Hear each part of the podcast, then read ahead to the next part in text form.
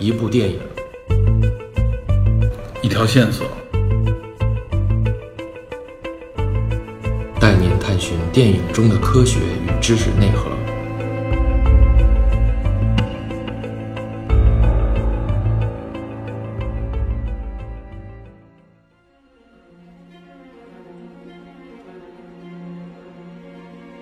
在《逃出内心的惊悚与恐惧》上期节目中，我们三个聊了《逃出绝命镇》与《小丑回魂》两部影片。这里要强调的是，《逃出绝命镇》只有区区四百五十万美元的投资，然而仅在北美，它就拿下了一点七五亿的票房，并且获得了多个年度奖项，在奥斯卡上也获得了多项提名的一部惊悚电影。而《小丑回魂》则是让观众吓得屁滚尿流的同时，一举斩获将近七亿的全球票房，超越了高居恐怖片票房榜首四十多年的经典电影《驱魔人》，成为了史上最卖座的恐怖电影。也正是由于这两部影片，使得2017年成为胆小者不堪回首的恐惧年份。这里唯一令我个人担心的是，2018年国内荧屏会否充斥跟风的恐怖烂片呢？本期节目，我们将围绕着观看惊悚与恐怖片的受众心理，以及恐怖的根源等话题做一一探讨，并顺便给大家介绍一些经典的相关影片与内容。不过，请相信我，这期节目应该不会吓到您，反而可能令您忍俊不禁。到底会有如何反应呢？且听我们节目里细细道来。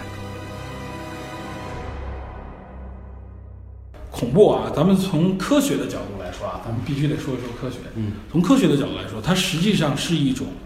怎么说生物的生命体的一种自我保护的一个应急机制。应激机制，对，就是比如说这里边就是通过观察大猩猩能看到，就是它和人有很多很相通的地方，就是比包括恐怖，比如看到蛇，看到一些就是明摆着的危险的时候，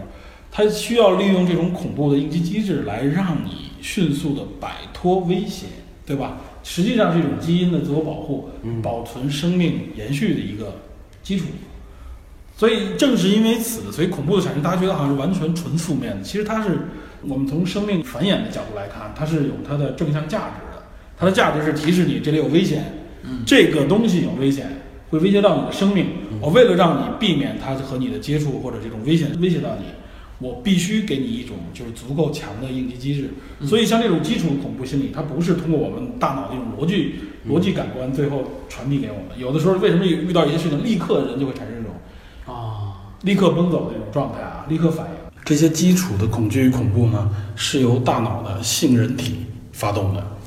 这样它直接刺激你产生的一个迅速的恐怖反应，像身体的一种，应激，对，它不需要你走逻辑那套东西，嗯，你走逻辑那套东西就是理解了，知道吗？对那个来不及了，说白了，对，就火烧你了，你等了两秒钟，考虑过来，哦，这是火，可能会烧坏我的身体，给我带来痛苦，然后所以我要躲开。这个时候就你因为已经烧伤了，知道吗？之所以恐怖会会让你这样，刚才我说的这个机制，实际上它指向的是什么呢？指向的是死亡，对吧？就是说它的就是人对死亡的恐怖，或者说生命对死亡的一种恐怖，因为生命不想终结自己，对吧？死亡是它的终结这个这，个为了避免终结，所以死所以死亡实际上我们所有的恐怖归根结底，对吧？实际上是你对死亡的一种恐怖。小时候小时候去一些危险地儿探险，嗯然后不敢去，伙伴经常说我一句，嗯，怕死啊，我说我就是怕死， 对，其实多多少少你想，啊你比如说你怕，刚才我们说的，我说那几种，比如动物的、有生物的这种恐怖，对吧？它就是吃到你，伤害你，对吧？然后人与人之间的就是就是也是伤害，哎，还有一种神鬼，是不是就是那个老婆发现你藏私房钱了是 也这你要分析，其实也对生命力的恐怖。这节目被我毁了， 把私房钱没收，对吧？导致你不能不不能能让让你啊爱人听见，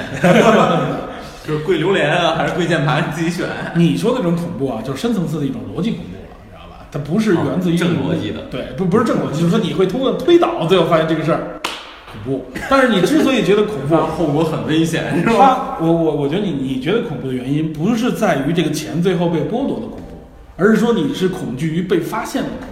对吧？不是你被发被现，发现不就被剥剥夺了吗？被剥夺是后边的一个正义的铁拳， 被剥夺是后边的事情。但是如果只是 说我发现就没收，这个你不足以那么恐怖。真正恐怖之源，没错，真正不是恐怖恐怖的不是这钱被剥夺，对钱你拿去没关系，但是不要惩罚我。对，钱你可以拿走，但请别骂我。只要你知道人民的正义的 铁拳，对，所以我觉得这个你那个恐怖就是这是两个层次，但是首先表现出来是被发现的那种恐怖，被发现以后被被咒骂，对吧？被侮辱，我觉得被对鞭挞，然后他这个我明明聊的是恐怖电影，被捶打是吧？这些都是属于这恐怖原因。恐怖，我觉得就是说你意识到怎么说啊，你有危险。对，就是危险，就是一种保护机制人。对所以人危险的一种判断。所以恐怖的级别越高，说明你可能保护自己生命的欲望越强，对吧？如果你完全不知道吧，就是比如为什么说有时候在我们在电视片里面看到疯子，他不知道恐怖，大部分恐怖他对他无所谓，他已经无对生命的那个价值已经没有正确的判断了，所以他对恐怖本身也失去了判断。嗯，但是基础的神经性恐怖他都会有，你烧他一下，扎他一刀，他肯定会疼。但是大家对这种应激性的反应啊，就是看观影的时候就两截然两种，哥儿总这种继续看，继续看对说回来我这种然后躲了，说回来啊，其实像里根的这种反应啊，就是很多人我我说嘛，有几种人，有一种人是你这种反应，啊就是我越害怕越想看，这就是从生物学角度上能分析出来，就是你恐惧的时候，你会产生肾上腺素。对，哦，肾上腺素的目的是干嘛？就让你奔跑速度更快，体能开始超越你平时的状态，嗯你可以在一个短的时间内摆脱危险，对吧？就嗨，这个，比如说你的私房钱被发现了，一拍桌子，拍案而起，转身就跑，你知道吗？这种反应是要超出你平时努力的。所以好好多逃犯都是被抓住那一刻，哎呀，释然了，觉得我终于可以睡个好觉了，嗯我不再恐怖，我不再逃避了。对，这也是恐怖心理的另外一种，就是恐怖之后，就是你迈过那个恐怖高峰之后，是一种特别大的一种释放，它会脑部会分泌一种奖励机制，就是多巴胺，知道吧？这就是我觉得根儿总就是沉迷于恐怖片的这么一个，也说不上沉迷啊，就喜欢恐怖片的一种状态。但我觉得如果这种状态到终极了啊，就是到终极就是一种受虐心态，比如说像 S M，我认为就是变态心理。哦，他就是从痛苦跨越过恐怖之后得到的一种快感，就是由大脑或身体给你一种补偿机制，给你带来那种快感，就好形成那种比沉迷于某些这某些上瘾之嗜好对真，的，咱们可以单说一集五十度灰，五十度飞了，现在 都。五十 度灰。说说这 S M 为什么有鬼？就这 M 啊，嗯他是因为我操，什么叫 M？我这我不知道。他他意识到自己会会有会有疼痛，但是呢，这个疼痛又是他在他的承受范围内的，就会觉得比较不，爽我觉。得是那样的。他意识到自己有疼痛时，他的预估是强烈的，但当这个疼痛降临的时候啊，比他的预估要弱一点。哎，你很专业啊！哎，你很专业，你你可以啊。二位老师，不要不要相互谦虚，继续探讨。好然后呢，在这个拿基础小本上儿记一下我觉得，我觉得在这种基础上，他得到的反而是一种就是快乐嘛，所谓的，哎也有一种就是反向的，就刚才说的那个多巴胺的奖励机制。不得了，老司机，老司机，哇塞！ 我已经脑补出一部小说了。 没看出来啊啊！不是，咱们这个是不是没吃过猪肉，还没见过猪跑，是 不是？呃，所以说这是这是就是说这种心理啊。另外一种像你说那种，就是跨越不了那个高峰，或者说对那个高峰已经有很很深的预估了，可不想去跨越那个高我峰。是有一点特别奇怪啊，嗯，就是我在玩游乐园的那些高空项目的时候，我非常享受。哎、这其实也是一种反向，另外一种对吧？是吗？你是恐高的反义词。对，就我完全你喜欢那种刺自激害吧？哎，我就我就抗拒那个，我觉得那个对我但身体有是我看完伤害恐怖片儿，我不知道为什么。啊这是完全我我我自己也没想到，就是你看恐怖片儿特别快。这个还不这个还不简单吗？这你就是但是你说是我喜说白欢了刺激吗？我喜欢刺激高空那种各种飞， 这我给他分析啊，我给他分析结果，你就是喜欢肉体恐 怖，精神恐怖你接受不了，肉体恐怖你喜欢。其实 S M 高手在这儿，我从高空没摔下来，肉体 恐那是肉体直接刺激，就是物理刺激给你带来的影响，对吧？心理刺激那种，我觉得，我觉得你可能就是你这个人可能现在爱琢磨。就是他在那个基础上，他在嗯想基得础上想得多，对，你会在一个恐怖镜头之后，在这个基础上衍生出很多地方。就很多人恐怖是这样，就是说我看完，比如说我看看完一些恐怖片，比如电话里或者电视里爬出人来， 看一或者脑洞或者一看看一面镜子，从洗手间里怎么怎么样。你遇到相关场景的时候，哎，它触发你那个恐怖回忆，开脑洞。然后对，没错。这所以这种就是我认为想象力比较长、比较见长的人，嗯或者喜欢琢磨的人，有可能恐怖片会对他造成一个更大的影响。禁不住琢磨，越琢磨越恐怖，对越对琢磨对越对恐怖嗯对，所以我觉得就是说，这也是自我恐吓的一种一种原因。对，说到这儿，必须说一部日本的那个恐怖短篇集，叫《怪谈新耳代》。嗯，它是我记得是九九十九段，九十九段就是两三分钟的小恐怖新故事，那全都是现代你确都实市里你确实边读音对嗯怪怪谈新耳代，对，也不对的话，大家一搜，我估计能差不多能搜出来，就是全都是现代都市里边发生在这些呃，无论是写字楼啊，还是这种呃，就某一个细节里的恐怖对对对，给你放大他他是说什么呀？他说：“你看过这九十九段之后，你如果都看完了，那你你会你会遇到很恐怖的事情，在你的生活当中。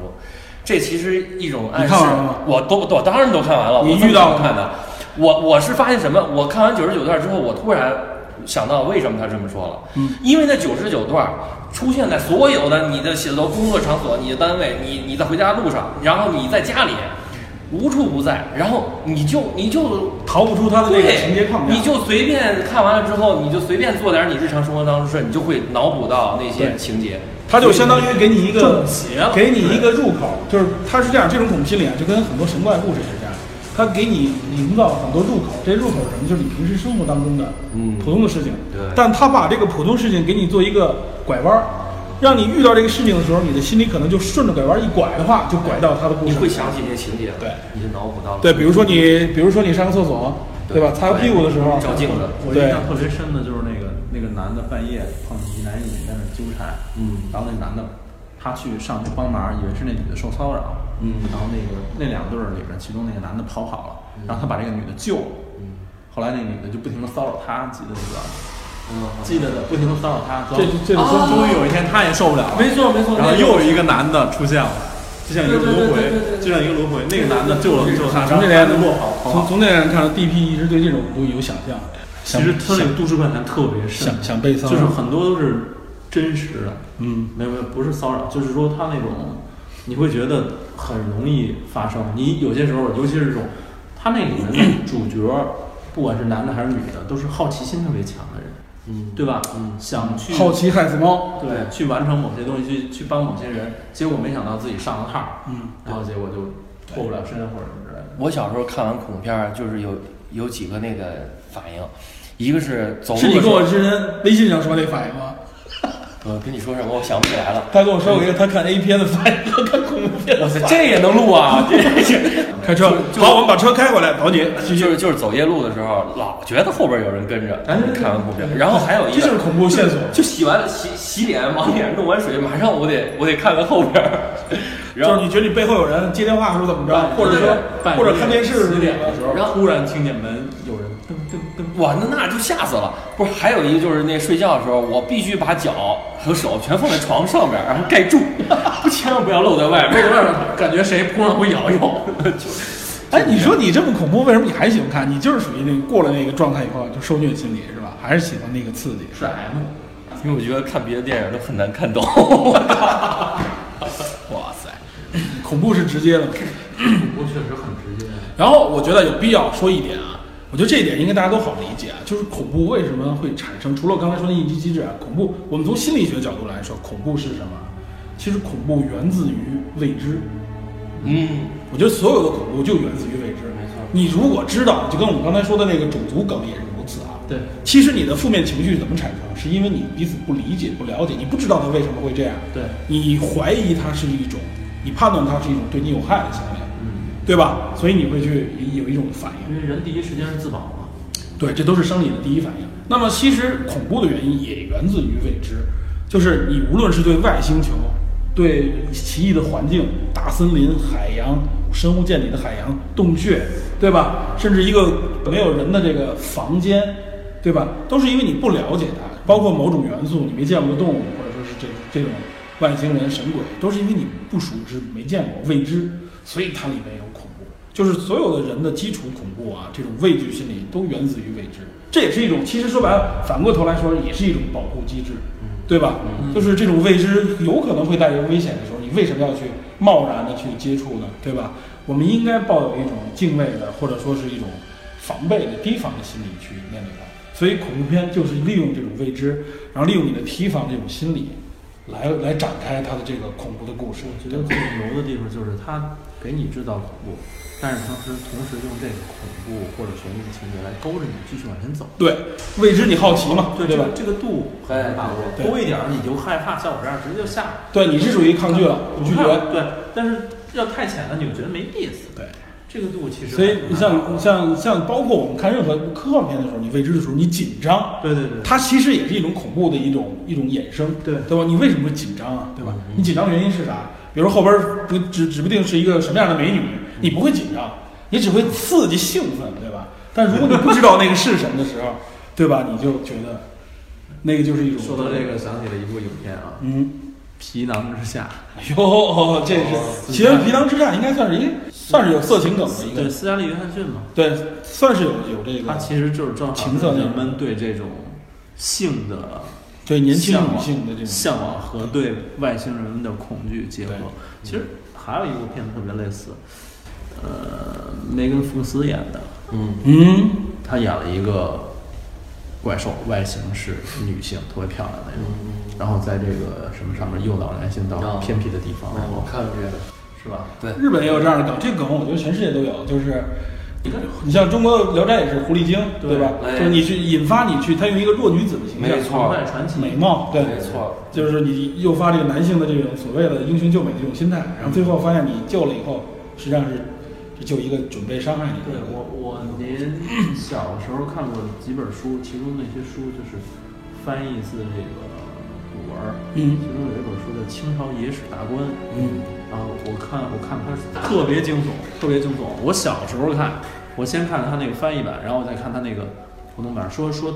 有一家有一个过去有一户人家雇了一个女性，这个女性呢半夜总是悄悄的就消失了，然后快凌晨的时候才回来。这家的男主人发现了这是一个丫鬟，一个仆女啊，然后大家都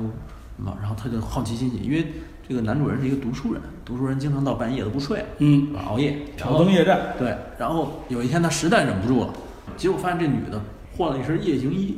你感觉就是侠客的那种设定了，对吧？男的第一天知道这是一侠女，然后自己躲起来，几天没敢说话，后来发现这女的还是半夜都偷偷去，大概前前后后时间不会超过两个礼拜啊，非常短。然后有一天，这个男主人发现那女的背回来，抱回一斗，一颗人头，啊，人头这儿这儿都没什么。啊接着惊悚的条件，这个这个桥段出现了，拔出小剑割人头吃肉，然后我当时看那段，我整个人都炸了。哦，这书不错，然后后来说，后来才知道那个女孩儿前一阵子天天晚上出去什么踩点儿，嗯这个人是她的仇人，啊，这个吃肉呢不是说她嗜血，是她这报仇的这吃种其肉，对对，喝其血，对，擤鸡皮那种那种感觉。然后这段我当时觉得炸毛很惊悚，很惊悚，因为我小嘛那会儿上小学读这么一段儿，然后我觉得哇，这野史大观这是本好书。确 实，不，所以哎，一说到这个，那个李根是什么时候最早接触恐怖片的，或者就说给你形成恐怖记忆的影片，什么时候？小学、中学？ 对，小学那个那得说是黄秋生那个人肉包子铺，哇塞，那是色情要片看啊录！像带，那是人肉色叉情人肉叉烧包啊，人肉叉烧包那是色情片，大哥，你他妈我说你怎么每次看完兴奋呢？原来是你是被引导了，哇塞，那是三那是三级片，那三级片儿不是不是不是因为是血腥三级吗？啊血腥加裸露什么挺之类的。挺也挺恐怖的吧？黄秋生那时候以拍色情片还有著一称。还有一个行，我知道你跟这路是怎么香回事港著名的系列，你都看过《阴阳路》。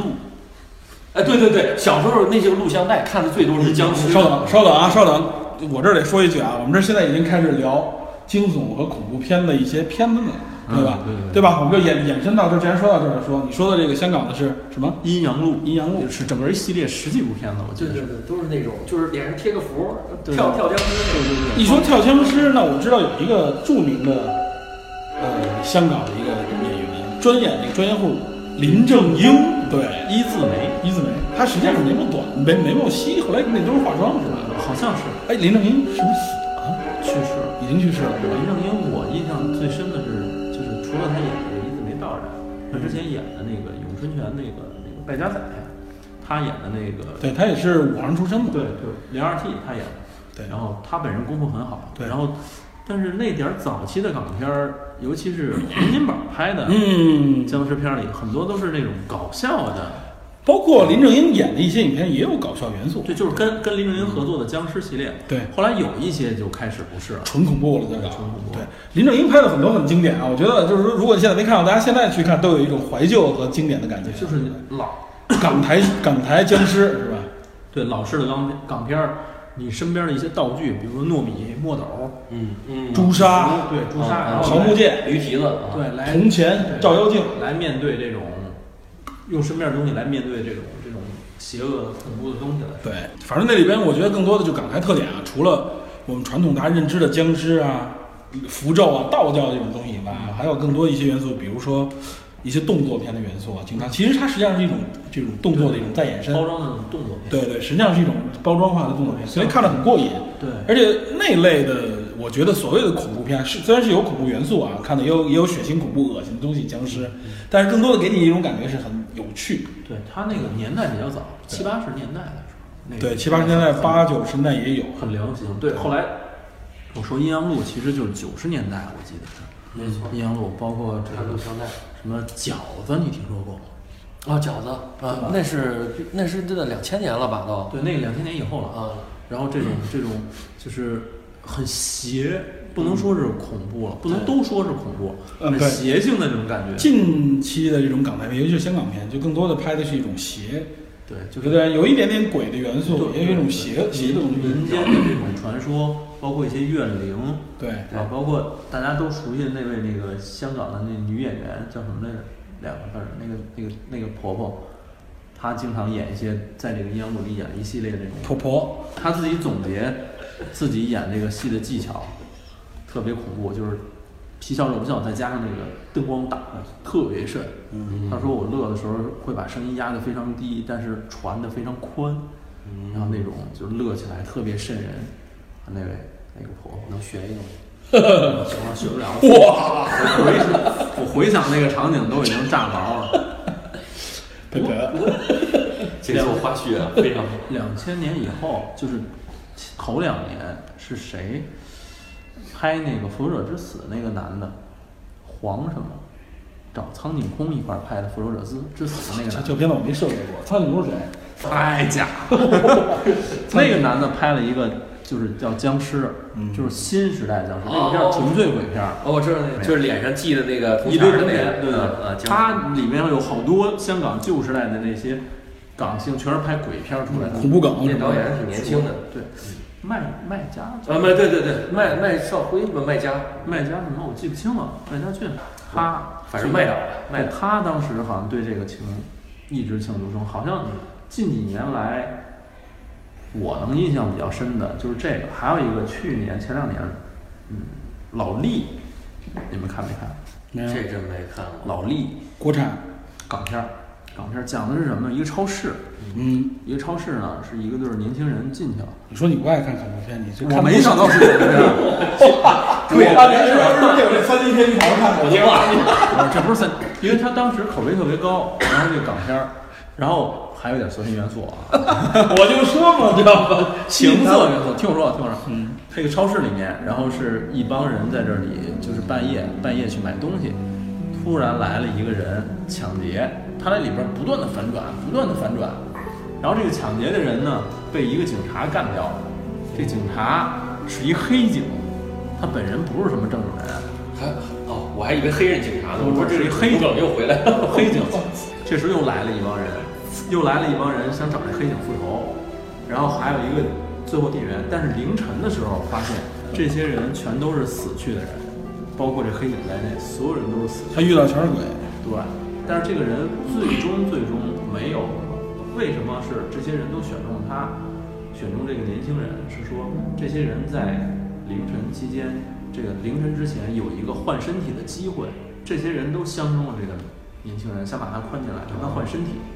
然后，但是呢，因为这个年轻人还算比较正直也好，因为什么种种原因，金刚不坏之身。这些人自己良心发现，这些鬼魂就都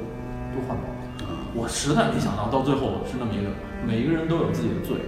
后来发现是一个温情的鬼片儿啊，这么一个对叫老力，恐怖片一般往往反转会往这上反转。温温情的鬼片儿还有一个那个《灵异第六感》，它不能应该不能算恐怖，但是确实挺吓人的。第六感吧，这个叫是吧？也有翻译成灵异第六感，就是那个是那个谁演的主演的吗？就是小小孩儿，不是小星那星个小小童星，不是那个男主角，男主角是那谁？布鲁斯威 利，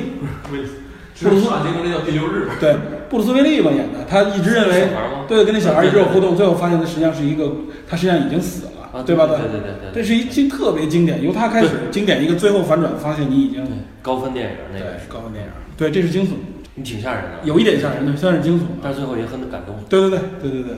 这一说到这个，那太多了。比如说啊，咱们刚才提到的，这是一个大分支。啊咱们刚才说了好多港台的啊，就是东方系的。东方系其实还有嗯著名的，算是恐怖片吧，《倩女幽魂啊，》鬼鬼鬼片，星爷也拍过，那个星爷拍过鬼片捧着一朵花儿，那叫什么捧着一朵花儿，啊？他他他 cos 杀手不太冷的那个那个，你不是说那电影儿戴个墨镜，星爷穿一身风衣，嗯鬼片儿你你说到这儿，我反应不上来哪部。我也很名字我我去确实杀手不太冷，零零零七八、不是零零七，哎，其实这说到这儿，大内密探零零八有一点诡异的那种。零零八有哦回魂夜回魂夜哦回魂夜对周星驰对的对回魂夜对，那个没错，《大内密探》也算是悬疑恐怖，有它一点悬疑有有有点嗯恐怖有点恐怖元尤素。其是他那个背景音乐，对对对，他最后那个变对对对那个什么天外飞仙那段也挺恐怖的，啊这俩是吧？嗯变一个大鬼脸儿，对，包括周星驰其实拍的，你像他后来拍的那个什么西游《西游》，对，没错，包括《西游功夫，》啊，对，功夫，功夫也恐怖，功夫不是恐怖，它里边有很多很血腥的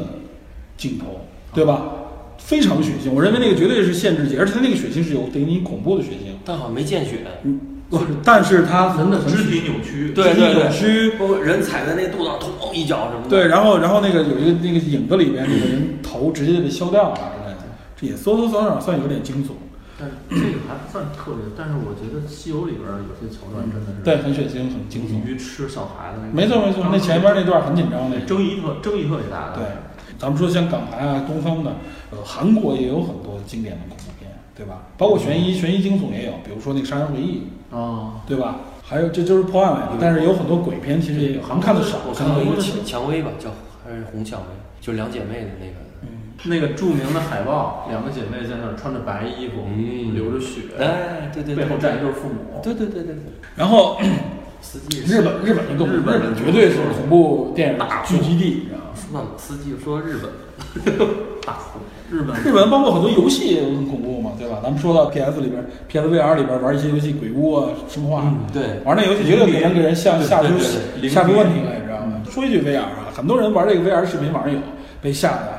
老外被吓得鬼哭狼嚎带。着我觉得这个 VR VR 游戏生化，对 VR 游戏玩这个绝对可以起到一种嗯，身临其境的恐怖。对这我估计我是不敢玩，你知道吗？我肯定不敢。对我玩这个，我估计肯定也得被吓吓得够呛。我戴上我肯定就摘了，我当时我就是。我戴上那，估计人都得砍我一下，我害怕。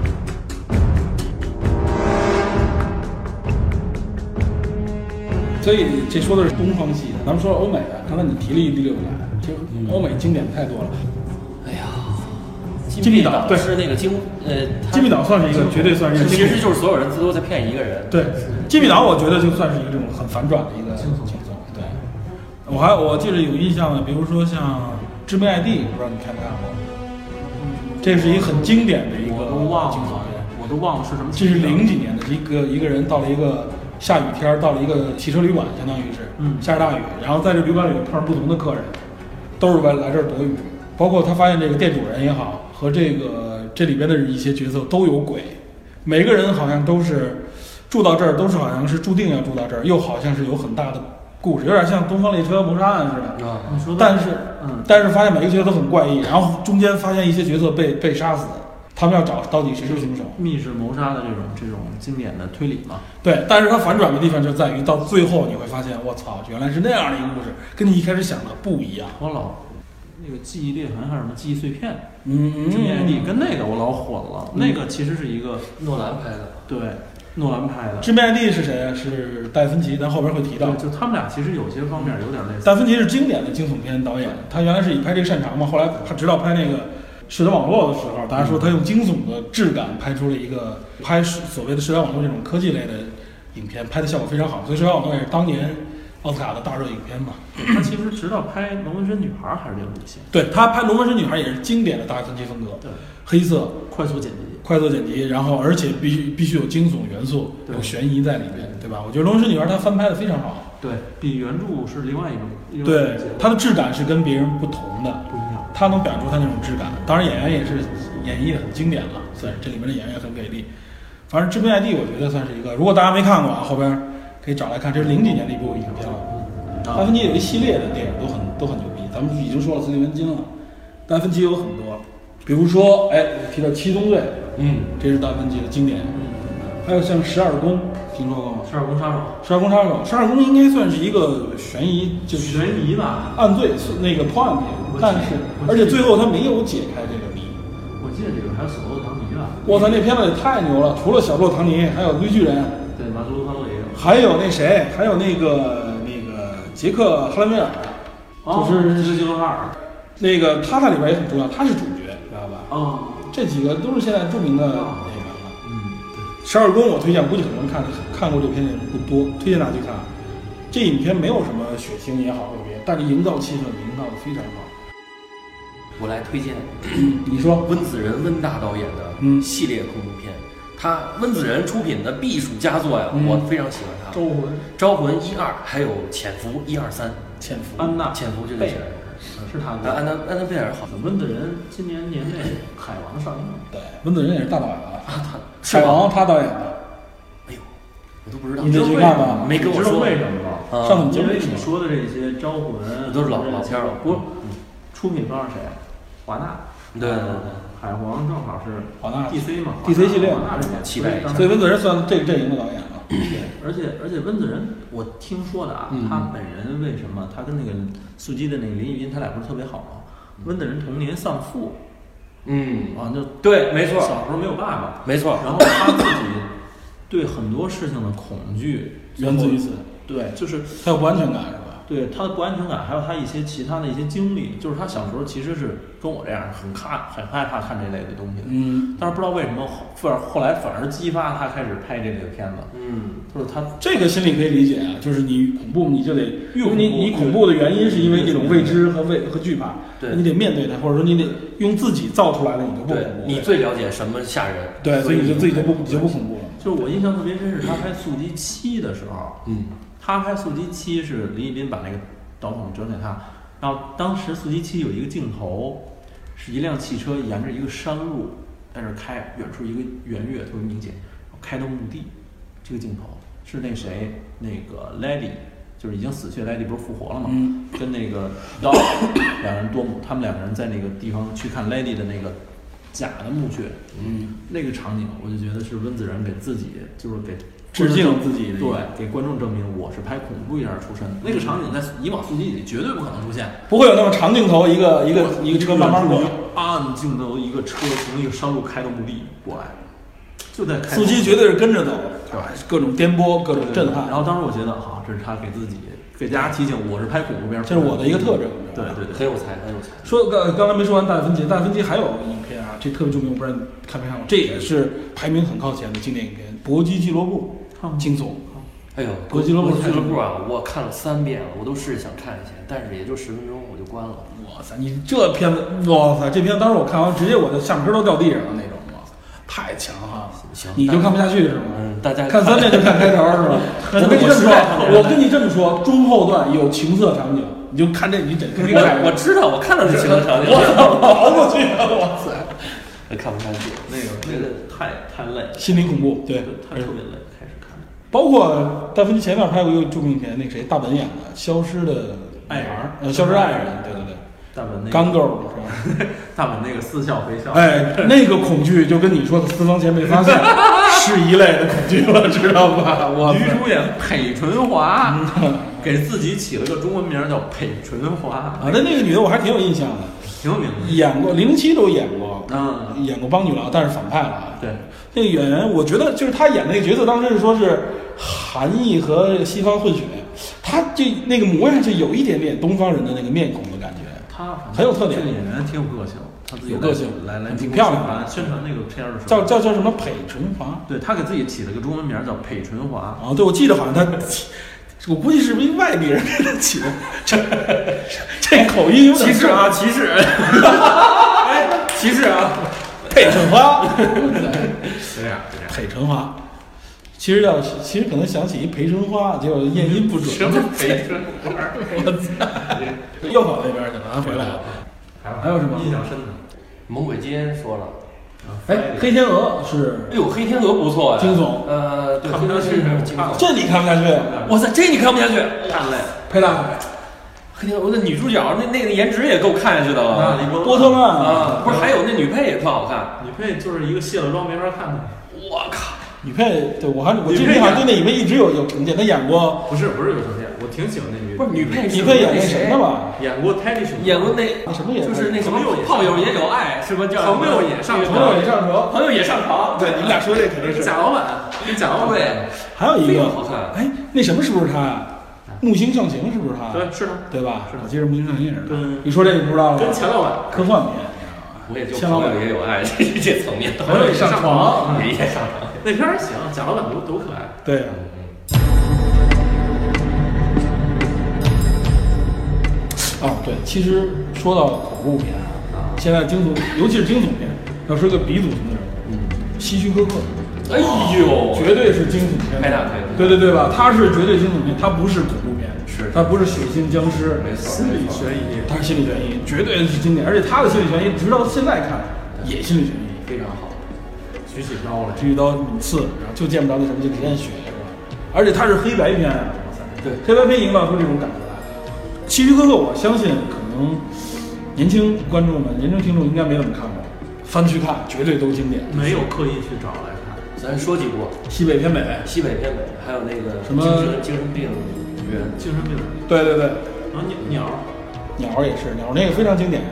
后窗，后窗对，而且而且他在每一个片子里都喜欢自己客串，哎，对哎对，对他这个客串也最后造成这个啊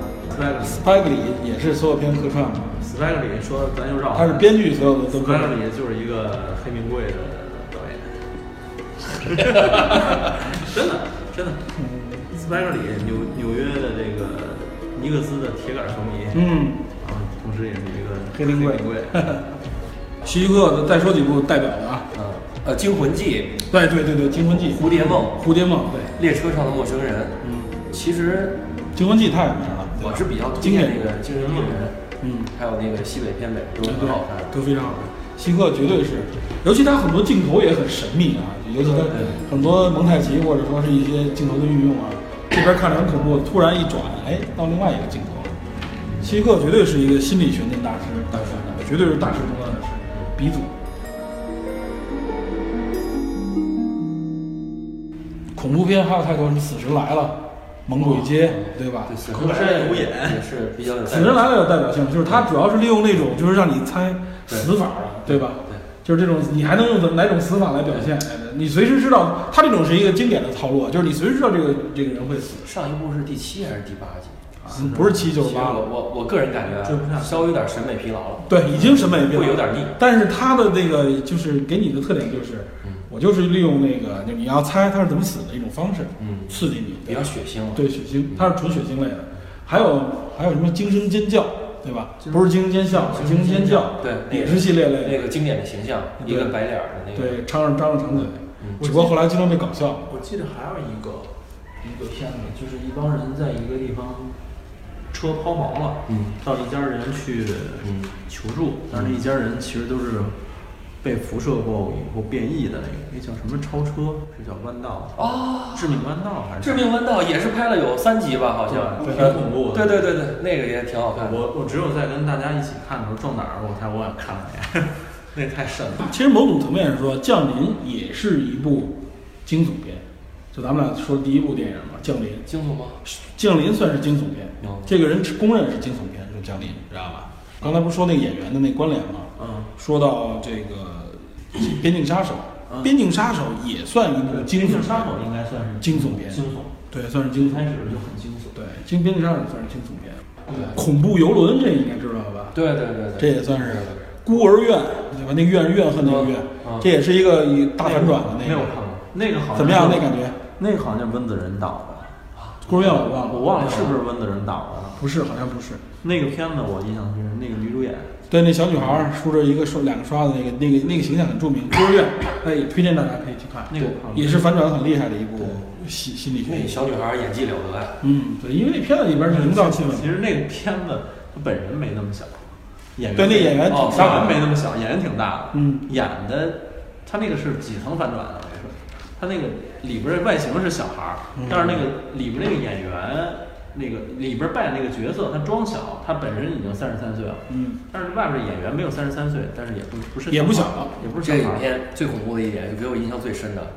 就是小女孩最后居然不行啊，你这个聊聊悬悬疑片不能透露最后情节，知道吧？没有，就基本上中后段了。嗯她居然在沙发上勾引她的养父，她一我直觉这得么太干恐怖了。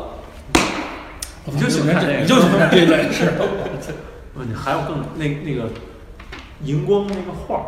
嗯，扒下来以后那荧光画儿，你看那个镜头，那块儿你没仔记细住看那画儿内 容，你仔细看那画儿的内容，全是他心理投射。是吗？对，那段儿挺牛逼的。哎，我记得人说蝴蝶效应也属于惊悚片，蝴蝶效应其实是个悲剧，我觉对，是个悲剧得片，哎是个悲剧，尤其是几部看下来，越来越悲，越来越不能看了。其实，其实咱们可以聊一聊，就是这个电影这个分类，到底是到底是怎么个分法？我觉得，那你照这么说，所有的灾难片，那那都可以算是惊悚不，片。灾难就是灾难，灾难是一个独立的一个门门之门，知道吧？但是恐怖片不是，但是恐怖片跟惊悚片也有区隔。咱们不是咱们不是说了吗？恐怖片主要就是利用那种直接的恐怖、恐吓，而且它是更多的是利用直接的镜头表现出来，血腥，或者说是这种神鬼，对吧？就是脱离现实这我种。明白你说蝴蝶效应为什么算惊悚，啊就是嗯蝴蝶效应它有一个，就是它不是一个通过录像带回去嘛，嗯他发现自己有这能力，然后去改变某些现实，然然啊后最后后回来的时候发现那个改变更加的对超出他的想象。对，一步越改越完，越改越惨，最后他自己选择用那个脐带勒死自己，嗯对吧？那个场景其实很悲，就是他发现无论如何改，只要他认识那小女孩儿，嗯，就会走就到完蛋，对，就完蛋。然后那个其实是最开始改变的时候，那会儿特别悬疑，对就不知道最后会翻成什么样。特别小时候看一录像带，半夜吓一跳，那个不知道叫什么名字，嗯有一个船，嗯，一个船在深海，嗯然，后呢，这个船漏了，里边钻进一怪物，哦，我知道，那是一个章鱼似的一个怪物，对吧？带牙，对，带牙，那是恐怖片，那是一个恐怖片，那个那个叫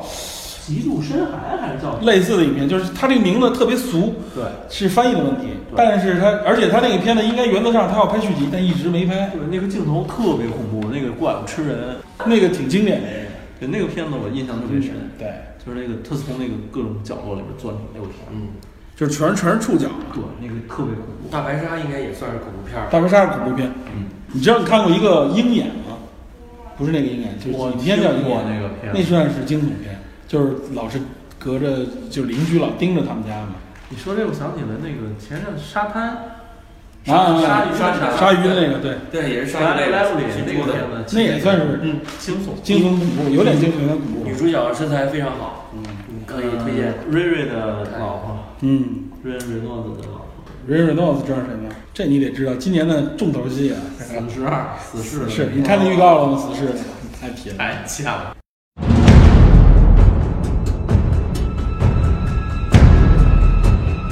咱们说了那么多恐怖惊悚啊，来点轻松的，推荐一部电影，今年三月份要上的《黑豹》，漫威系列，据说反正口碑也是炸裂，是吧？这个这个能跟咱们之前聊的种族梗， 对，有点关系，就有个黑字儿是 吗？对，不是很多人都都是黑，人，这黑人帝国这是很。多人就是那里边唯一的反派是个白人，哦，是谁啊呀？那安迪·瑟金斯。对，安迪安迪瑟金斯，咱们不说吗？做那动态捕捉那哥们对哦儿，他演的哇，人猿星球那个那个对 Caesar，这是一个什么情节的电影？就是漫威系列的嘛。就是他这个人物黑豹，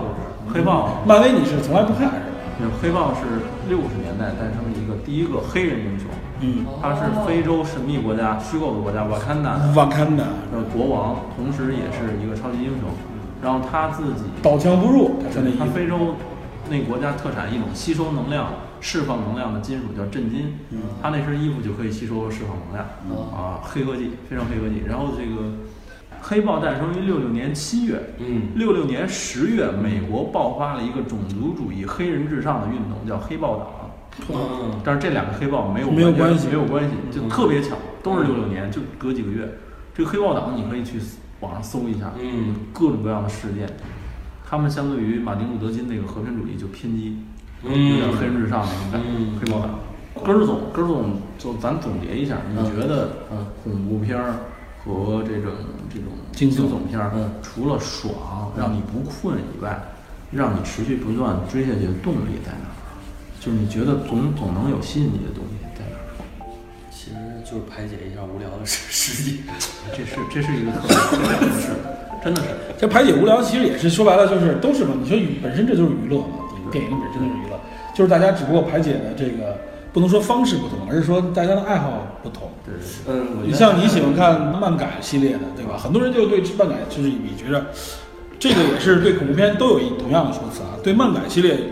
大家比较排斥的一个原因就是说，哎，我觉得漫改太幼稚了，小孩儿看的，对吧？有些东西不成某熟种。意义上是，它是成人的童话，对，只不过是其实换了恐层怖片，我对恐怖片的成见偏就有点类似的元素，就是觉得恐怖片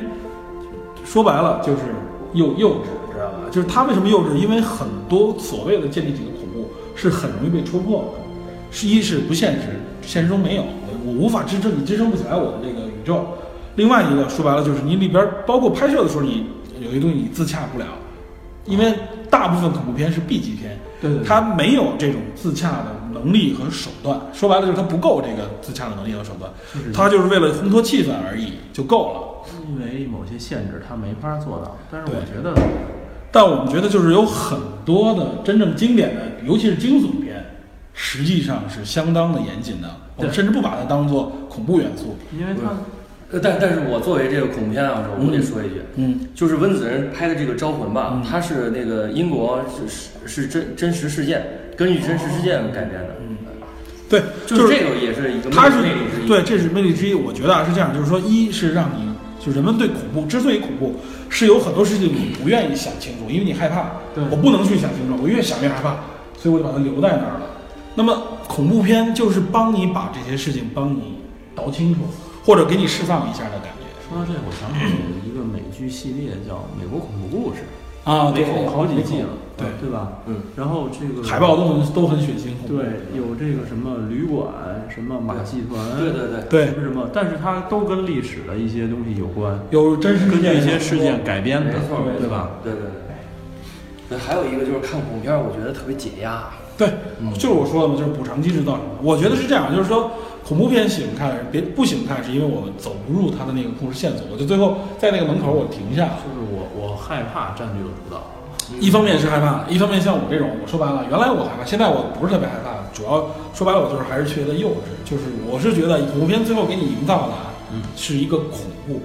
但是那个恐怖我已经看透了，因为我知道所有恐怖片最后看的你不会会解释你，不会你烧脑说我我就烧不过这逻辑，都能看透，所以我觉得这个意义就不大了。但是《逃出绝命镇》这种惊悚，就给你感觉就是你不到最后你猜不到结尾，它还是有这个技巧技巧在里面。但恐怖片它肯定不是强技巧，而是它考肯定是强的是刺激。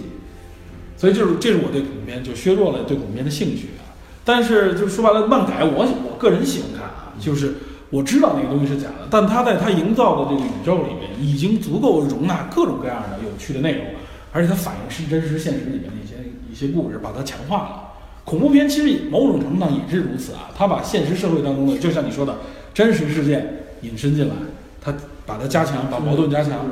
但是恐怖片你发没发现，它不可能成为一种就是宏大的叙事。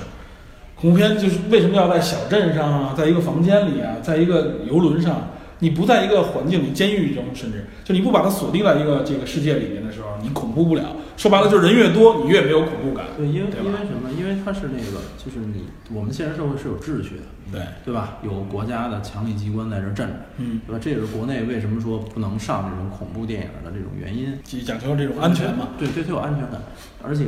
表面上看确实也是很安全，对吧？但是你你在这种封闭的环境也好，相对独立的环境也好，才可能产生这种故事逻辑和矛盾，嗯，对吧？你要是在这种直接大场面上这儿当街的梆开一枪，除非是现在这种恐怖分子这么干，否则的话，是没有逻辑的，这种逻辑是建立不起来的，也就没法构建你这种矛盾你。说这个就是昨天发生的事儿，看到了新闻，西单那个西单那个事情，大概这样说，有一个女孩儿二不到二十多岁被砍死了，对吧？对，这个这个我我觉得这咱也说两句啊，自保很重要，对吧？如何自保？说白了，我觉得啊恐怖片里面至少给了你一个提示，就是无目的的恐慌的逃跑，往往不会给你带来什么好结果，对吧？对，这个是说白了，就是咱们刚刚说火灾的时候也说过，冷静，对吧？你当时我记得这个有镜头，有这个监控镜头在网上已经流传出来，那哥们儿在那个饭馆里边拿着刀想砍人了嘛砍那个男的，其实并没有多多大家想的这哥们儿多么无法震慑啊，砍着一个男的，然后另外那一男的我记得手里拿着一一锅汤还是什么，往脸上茶一泼壶，，茶壶。嗯茶壶，然后端起个椅子来。其实另外遇到还这有种情况对，，还有一个人拿椅子扛了一下，他就跑了。对，遇到这种情况的时候啊，男性啊，我觉得如果你真遇到这种情况的时候，他拿个刀，一般拿个砍刀，正常情况下你拿个椅子是能够保护自己的啊。记住，这个时候慌不择路的背对着这种人去乱跑，或者你躲到一个你认为安全的地方，往往是给你自己所得造小成路困境其实就是给困境。退无可路。，对，这种人就是就是，你看他砍的时候，你能看出来他是择弱者欺负，对对对，他看见我占不着你便宜，我立刻我就下一个目目标，因为他不是针对某一个人的谋杀，他就是报复社会。人疯狗疯狗那人。对，，说白了就是谁好咬我咬谁。不是，但是但是女孩子怎么能端起一把凳子来？我凳子首先都能端，还有一个就是有序的逃跑。如果真遇到这种情况啊，你真能端起个凳子来，就能保护自己。说白了，你表现出一个凳子拿起来啊，女孩子发现你有私分钱想揍你的时候，那个爆发力足够 端起个凳子。当然，我们不是我们不是鼓励大家去反抗啊，就是因为这真的很危险。嗯我觉得但是我是觉得起码的自保，不要慌张的躲到你认为安全的一个小角落里不动，因为那种往往是一种最后是一个困境，要冷静死路困境，要冷静对我觉得是这样，就是说，第一情况下啊，跑为上策这是没对错，的肯定是但你是应该千万不离要开危险场所，对，千万不要慌不择路，对，不要乱跑。找到有能保护你的人，比如说警察呀、保安啊这对类人地方，然后他们会给你一种安全感，这是第一点。然后你选选择报警也好，或者是其他地方，这是第一点。第二，如果你没有退路了，你拿起你手边相中的，包括那会儿成龙在跟那个那个其他一个海外节目介绍的时候说，如果空手是白刃，成龙说电影中空手是白刃是假的。生活中如果真的遇到这种情况，你没有退路了，你身上什么东西道具都没有，衣服脱下来，裹着手，对卷，到手上，起码能稍微的保护一下，保护一下，不对至于说直接砍伤。对啊，尤其是冬天衣服更厚一点。然后，呃，当时昨天我看平安北京给的这个提示是说，警方倡议大家在保护自身安全的情况下，对勇于斗争。对，就是说，如果你真的能保证自己的安全，你是练家子，对你吧有你有一定的你有一定的能力，对，而且你手边有能保护自己的设备的情对况下，，包括说你你你我学过菲律宾短棍，我拿棍子咣一下给他敲趴下了，那也行对。但是绝大多数大家都是没有这种这种基础的，对，记住记住，这个时候相对来说要保持理智和冷静对，啊，保持冷静。慌不择路啊！什么叫慌不择路？就是往往会把自己导跑到困境当中。还有一个就是，平时我们一直说的锻炼身体，对吧？我觉得咱们中国人现在这个社会发展到这种程度，也有这个机会，大家多锻炼身体。上午对，不不能说上午吧，让起码自己的体质足够一定强度，这对吧个？各大平台都有这个格斗的课程啊，然后还有一些拳馆。对，时间不要都花在找那个男朋友和老公的私房钱上， 多锻炼一下身体，好吧？李根儿这肯定是被被不是找我觉得根儿总有故事，我们这个梗儿埋的。然后对今年根儿总给我们解释一下这个这个这个梗儿到底是什寻么？你讲讲一部寻宝那电影儿。 然后不开玩笑啊，我觉得这个就是呃，给大家支支几招嘛，就是如果你跑不掉，或者你发现你受困于困境的时候，起码的保护，像你说的，用衣服、皮带，就适当的捆一下手，起码能先保护自己，能够能够保护能够自己的自己家人保护自己的亲人，对，就是利用手边的这个工具，啊，其实就是我们联系的今天主题，就是说人在遇到恐惧的时候，克服恐惧心理，对，这个其实是面对恐惧的时候，我们不是一味的吓尿，一味的慌不择路的跑，比如说，我就往电视上面看， 而且而且像这种情况啊，尤尤其是很多时候跑的时候，你也看到有一个镜头，就是大家跑着有一个女性摔倒了，一个保安把立刻扶起来，对对对，哪儿都就是对吧？在这种情况下，如果空间狭小的时候，反正踩踏也好，会造成很多衍生伤害，是的对吧？所以这个时候，有如果在一群人当中有人冷静，也能起到稳定这个作用，减少这种伤害，对吧？我们多说两句，就是为了这种目的嘛，就是尤其是在中国这个社会，至少中国社会禁枪，大家不会有那种绝对超出于你、领先于你的这种暴力手段在手中的时候，有一个凳子，我觉得这个保护保护的这个这个作用能够很大，对吧？你看，当时我记得有一个保安就拿着个凳子就冲进去了，对嗯吧？那保安确实也是大家都表扬嘛，说逆境逆逆向而走，对吧？迎着这危险而上，扶起一个这个摔倒的客人，然后拿着凳子就就就过去了。我觉得这都是，这就是经过训练以后的，对吧？起码的意识的一种状态。